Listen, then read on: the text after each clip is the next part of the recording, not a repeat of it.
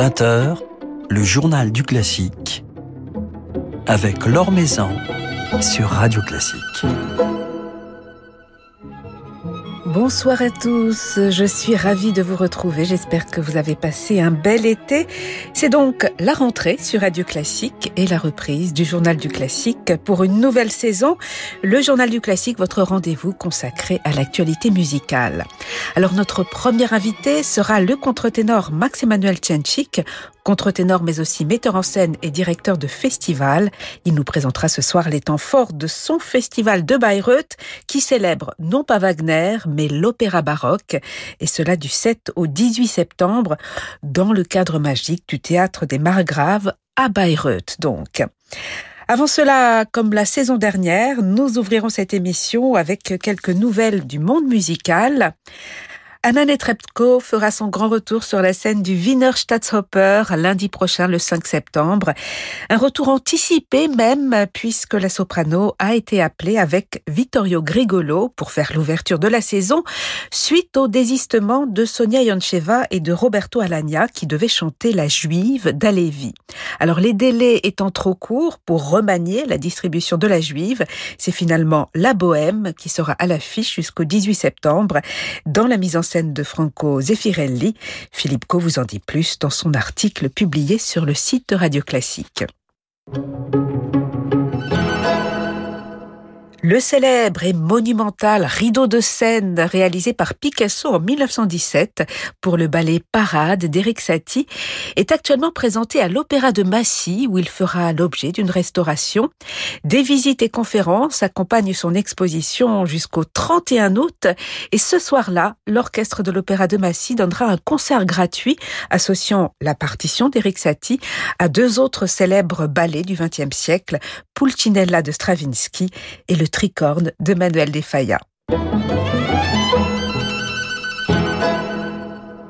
L'été des festivals n'est pas encore terminé. Il vous reste jusqu'à mercredi pour faire un saut en Isère au festival Berlioz de la Côte Saint-André, avec en perspective quelques beaux rendez-vous, l'opéra Béatrice et Bénédicte de Berlioz demain soir, sous la baguette de John Nelson, avec Sacha Cook, Toby Spence et Vanina Santoni, et puis un concert de clôture avec entre autres la Symphonie Fantastique, dirigée par Thomas Engelbrock, mercredi soir. Le festival Berlioz de Radio Classique a diffusé ce week-end quelques moments forts, des concerts avec Déborah Wallman, Renaud Capuçon, Joyce Di Donato et François-Xavier Roth, disponibles désormais en réécoute sur notre site. La grande rentrée symphonique parisienne, ce sera la semaine prochaine. On attend la venue pour deux concerts mardi 6 et mercredi 7 septembre de l'orchestre de Philadelphie avec son chef, le si charismatique Yannick Nézet-Séguin à la Philharmonie de Paris. Nous aurons l'occasion d'en reparler prochainement dans le journal du classique. Et cela, tandis qu'est paru cet été chez Deutsche Grammophon l'intégrale des symphonies de Beethoven par Yannick Nézet-Séguin avec un autre orchestre qui lui est cher, l'Orchestre de chambre d'Europe. Une intégrale particulièrement enlevée et colorée dans laquelle je vous propose de vous plonger un petit moment avec ces quelques notes de l'héroïque.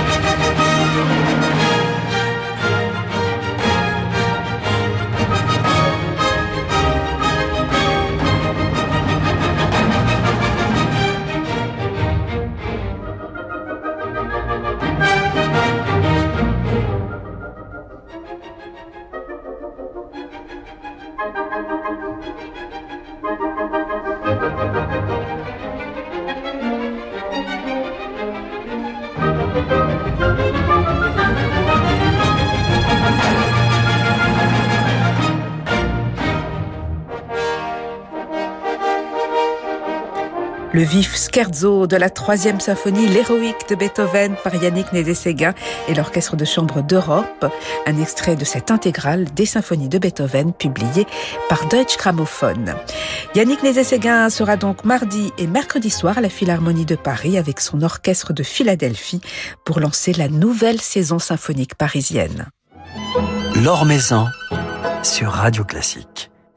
C'est l'autre festival de Bayreuth qui se tient dans l'autre joyau architectural de la ville, le théâtre de Margave, datant du XVIIIe siècle, et met à l'honneur le répertoire baroque, nous en révèle même quelques pépites oubliées chaque été depuis trois ans.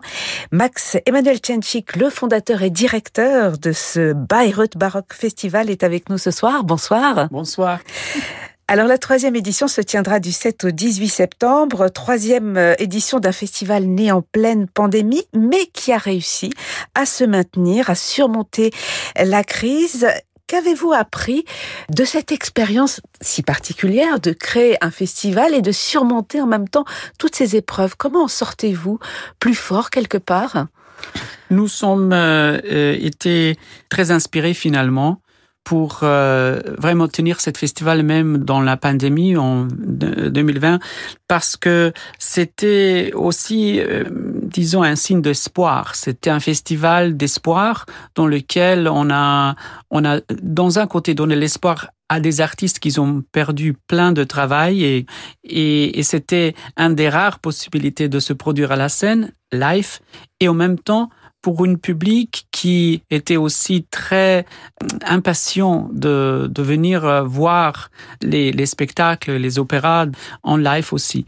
Même si on avait des restrictions et tout ça, euh, je pense que notre euh, rêve, notre zeste de, de, vraiment commencer quelque chose de spécial était plus grande que cette crise. Voilà, c'est ce que vous nous avez prouvé. Euh, justement, alors la direction euh, d'un festival s'ajoute à votre carrière de chanteur, à votre carrière de metteur en scène également, Max-Emmanuel Tchenchik. De quelle façon toutes ces activités euh, se, se nourrissent et deviennent, vous deviennent indispensables? Le, festival, c'est finalement, je peux dire, un couronnement de ma carrière parce que c'est une maison maintenant qui m'offre chaque année la possibilité de produire une nouvelle découverte de l'opéra baroque euh, spécialement l'opéra italien, opéra seria de 18e siècle, dans lequel je travaille maintenant depuis 15 ans et je me sens un peu un spécialiste dans ce domaine-là. Et c'est spécialement un privilège aussi d'être dans cet théâtre baroque qui était euh, construit en 1748 et que c'est une apothéose de la de l'architecture baroque par Bibiena. C'est un musée et c'est un World UNESCO Monument, mais en même temps, on donne vie à cet monument historique, à cet musée une fois par an avec cet festival dans lequel vous pouvez vraiment voir et écouter euh, les opéras complètement oubliés, jamais vus, euh, comme pour exemple cette année Alessandro Nell'India de Leonardo Vinci, qui n'était pas présenté presque depuis le 300 ans. Et euh, aussi pour la fermeture de festival, on va montrer Griselda de Bononcini, qui est aussi la dernière fois montrée, ou disons, la, première de cet opéra était en 1722. Alors, 300 exactement. Et c'est, vraiment euh, quelque chose de spécial parce que vous, vous partez vraiment à découvrir aussi une, une, musique dans cet festival qui normalement n'est pas si facile à, à voir et regarder partout.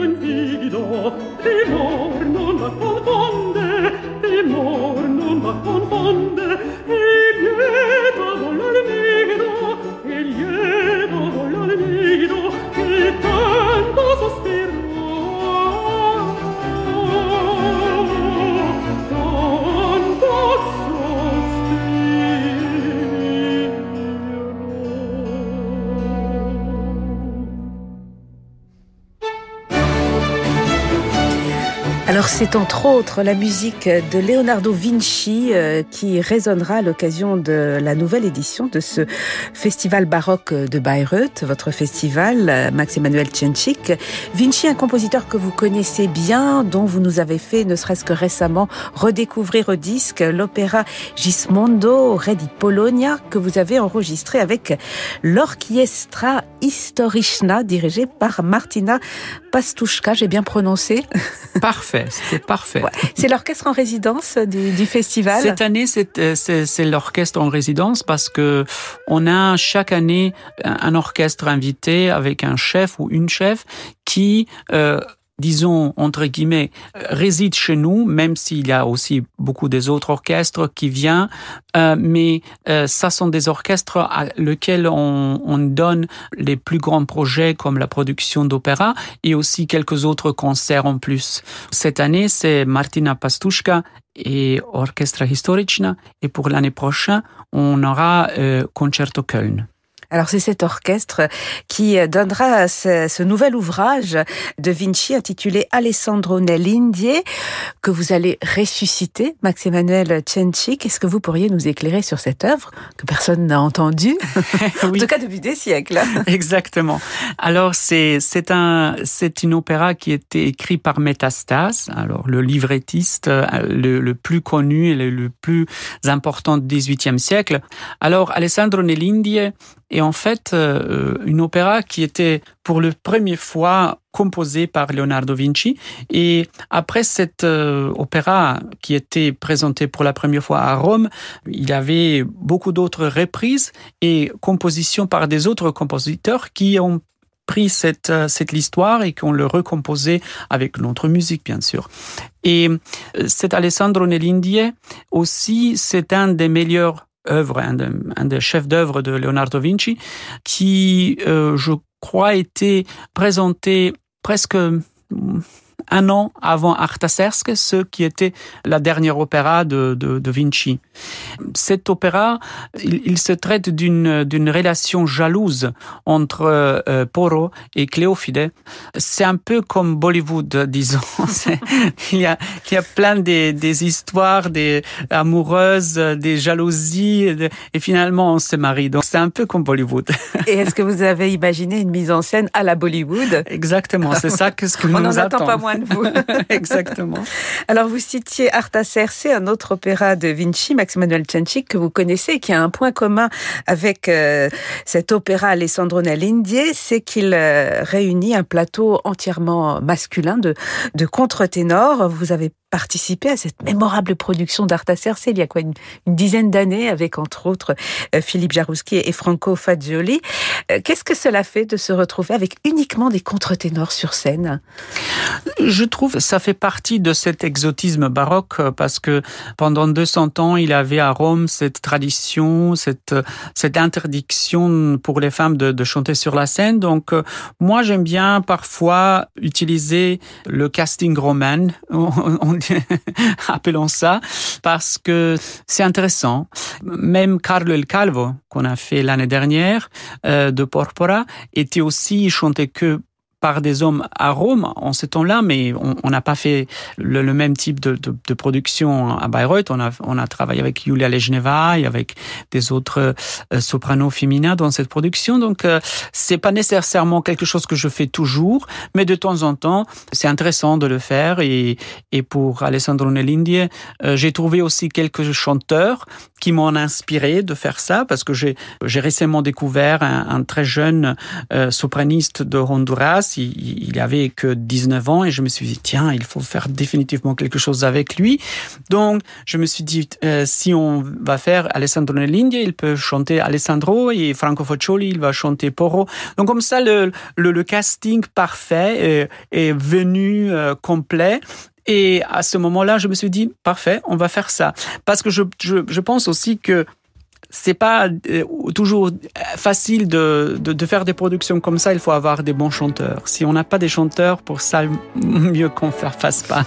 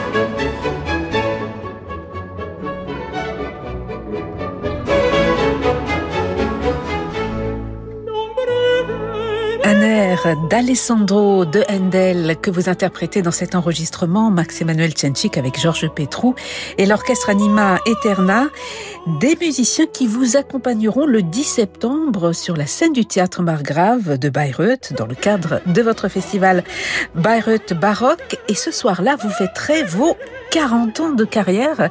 Cela paraît vertigineux. Il faut préciser que vous avez commencé votre carrière très jeune, enfant. Hein. J'ai commencé à 6 ans, alors euh, ça fait maintenant 40 ans de, de carrière. Et euh, euh c'est un programme dédié à Handel, mais en même temps aussi au Castra Senesino, le, le, le Castra qui pratiquement a chanté tous les 20 euh, opéras de Handel qui est dans tous les rôles principal. Je suis fasciné par cette euh, relation artistique, parfois même turbulente, entre Senesino et Handel. Ils ont se disputé beaucoup de fois, mais en même temps, il, avait euh, des grands triomphes avec des, des, opéras comme Jules César, comme Alessandro, comme Ezio, comme euh, Radamisto, Rodelinda. Alors, toute cette chose qu'on connaisse de Handel, c'était incarné par Senesino. Mais en même temps, on sait que c'est un chanteur un peu difficile, un peu voilà euh, avec du caractère euh, et les deux se disputaient beaucoup. Et donc euh, je me suis dit ouais tiens c'est c'est vraiment incroyable comme deux artistes qui pas forcément s'aimaient beaucoup quand même réussité de, de, travailler ensemble et de, et d'incarner et produire une telle somme de musique de, et, beauté et, et force. C'est incroyable. Donc voilà c'est c'est ça. voilà, et ce sera le 10 septembre à Bayreuth avec l'Harmonia Etenea de Georges Petrou. Alors les autres moments forts euh, de, de ce festival, euh, Max-Emmanuel Chenchik, ce sera avec euh, d'autres artistes, notamment Janine Debic, avec l'ensemble d'Hydro également de Johannes Pramsauer. Quels sont les, les moments forts de, de cette édition? Écoutez, je pense que chaque euh, concert est, est, un moment fort. Euh, là, on a des différents lieux, les, les, les églises, les, le temple d'Apollon, les, les parcs. Comme ça, on, avec avec cette programme, on découvre aussi la ville, on découvre euh, son histoire, et il y a toujours quelques liens avec Bayreuth et son passé. Pour exemple, je vais avoir un très petit intime concert pour 40 personnes dans le temple d'Apollon le soir, et avec Rio Terracado qui va jouer les sonates de Corelli qui étaient dédiées à la grand-mère de Wilhelmine de Bayreuth. Il y aura euh, des concerts dans le dans l'église de Saint-Georges qui étaient construit par euh, Georges Frédéric, qui, et lui, il est un, un grand admirateur et patron de Telemann, de Kaiser, et il en avait plein des opéras de ces deux qui étaient euh, produits et présentés à Bayreuth. Donc, on aura un concert avec Monsieur Kral qui va chanter les airs de, de de Kaiser. Et... Donc, il y a, il y a toujours des, c'est, cette connexion historique un peu, mais aussi internationale, qui nous ramène un peu plus en plus plus proche à, à cette place de vraiment expériencer Bayreuth avec la musique et de, se laisser inspirer aussi par le lieu. À, l'opéra des Margraves, pour exemple, les spectacles d'opéra sont, euh, sont vraiment des moments forts aussi parce que l'architecture, elle est vraiment incroyable. On a une très très grande scène et donc avec cette énorme scène, c'est aussi possible de construire des décors euh, somptueux. Euh, par exemple, la dernière fois, on avait neuf ou dix changements de scène, on avait, on avait euh, autour 300 différents costumes. Ça sont des très très grandes productions qu'on montre dans ce festival, même si on n'est pas comme Salzbourg ou comme le festival de Wagner. Nous investissons énormément beaucoup de temps et de travail sur monter quelque chose d'extraordinaire sur la scène, alors que nous donnons que trois spectacles. C'est vraiment très très exclusif finalement, on peut dire. Mais on perçoit en tout cas votre engagement, votre passion pour ce festival, pour ce répertoire que vous nous faites redécouvrir, pour euh, la mise en scène et toute la créativité que cela suscite euh, chez vous. Mais vous avez toujours votre carrière euh, de chanteur.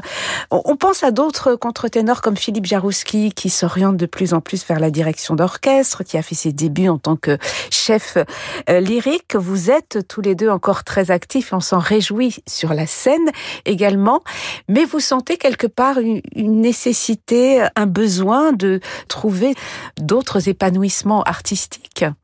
Oui, je, je pense que c'est important pour un artiste de, de évoluer Et à mon avis, ça c'est une évolution artistique. Pour moi, ça serait impossible d'être chef d'orchestre parce que je me trouve pas assez bien pour le faire. Mais la direction artistique ou aussi la, la, la, régie, alors d'être la, mise en scène, c'est ça c'est ça c'est quelque chose vraiment qui me plaît beaucoup, qui m'inspire, qui me donne cette énergie, la volonté de continuer, de, de créer. Et voilà, donc euh, je pense que c'est bien que chacun trouve euh, son chemin et que, que nous évoluions vers quelque chose de nouveau, nouveau, voilà. En tout cas, vous, vous avez trouvé vos chemins au pluriel euh, à travers lesquels vous vous épanouissez. Merci beaucoup, Max-Emmanuel Tchenchik, et bonne chance pour cette nouvelle édition du festival Bayreuth Baroque. merci. merci.